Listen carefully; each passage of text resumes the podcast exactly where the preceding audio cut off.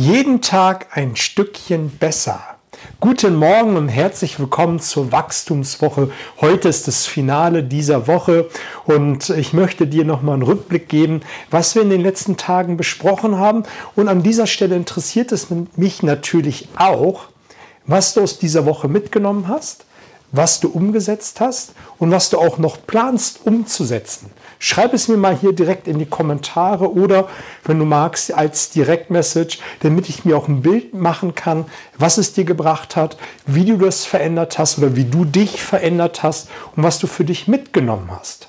Das ist ja letztendlich wichtig, dass du dich außerhalb der Komfortzone bewegst. Wenn du dich erinnerst, was wir am Anfang der Woche besprochen haben, da habe ich ja gesagt, die Komfortzone ist ja so ähnlich wie eine Wolke. Jeder hat ähm, eine andere Wolke, jeder Mensch ist eine andere Wolke. Und das steht dann dafür, dass die unterschiedlichen Fähigkeiten, die unterschiedlichen Begebenheiten, die jeder Mensch hat, Auswirkungen ja, Fähigkeiten hat jeder eine andere Tendenz. Und wenn du dich nicht bis zum Rand deiner Komfortzone bewegst, dann wirst du irgendwann dich immer mehr und mehr in der Mitte dieser Komfortzone bewegen und ja, dein Dasein dahin tristen, möchte ich mal an dieser Stelle sagen. Wichtig ist einfach, dass du dich immer wieder bis zum Rand und auch außerhalb der Komfortzone bewegst. Denn letztendlich ist alles Neue, alles Wachstum und all deine Ziele außerhalb der Komfortzone. Und die meisten bewegen sich gar nicht mehr bis zum Rand der Komfortzone, weil das schon einfach mit sehr viel Aufwand, Energie und Kraft verbunden ist. Und deshalb ist es wichtig, dass du dich häufig bis zum Rand und außerhalb deiner Komfortzone bewegst. Am ersten Tag haben wir gesprochen über das Worst Case. Also, dass du dir mal wirklich bewusst machst, ist es wirklich so schlimm, wenn man sich außerhalb der Komfortzone bewegt. Viele haben den Irrglauben, dass außerhalb der Komfortzone nur Böses und Schreckliches ist. Und das ist ja nicht so. Und da darfst du einmal wirklich überlegen, ist es wirklich so schlimm, wenn ich mich außerhalb der Komfortzone bewege?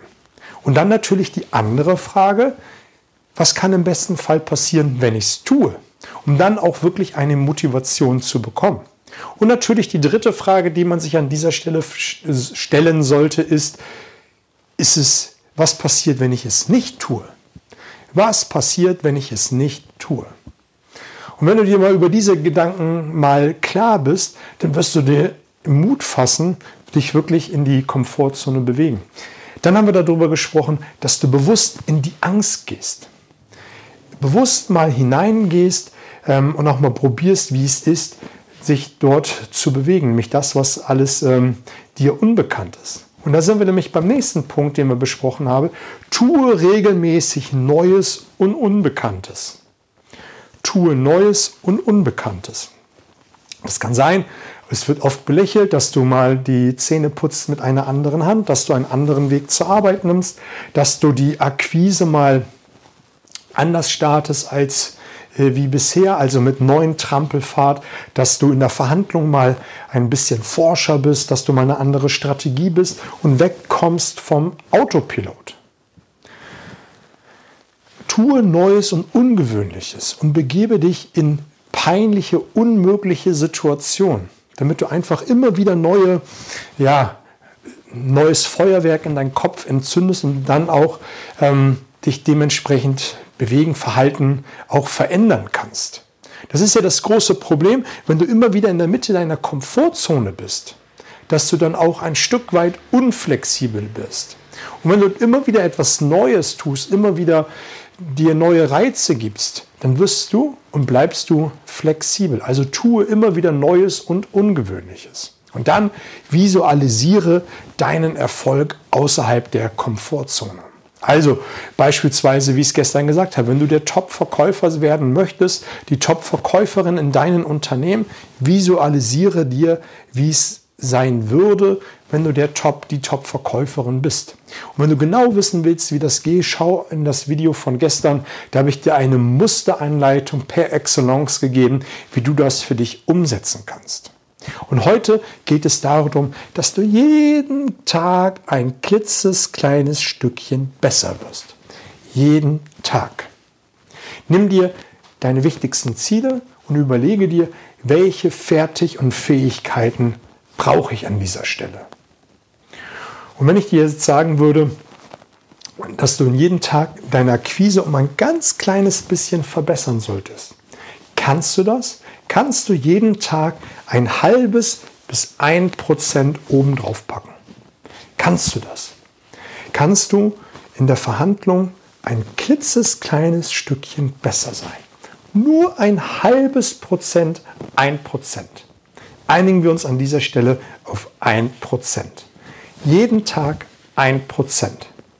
Kannst du, wenn du Sport treibst, deine Leistung um ein kleines Prozent steigern? Jeden Tag? Da wird jeder sagen, ein Prozent ist doch gar kein Problem.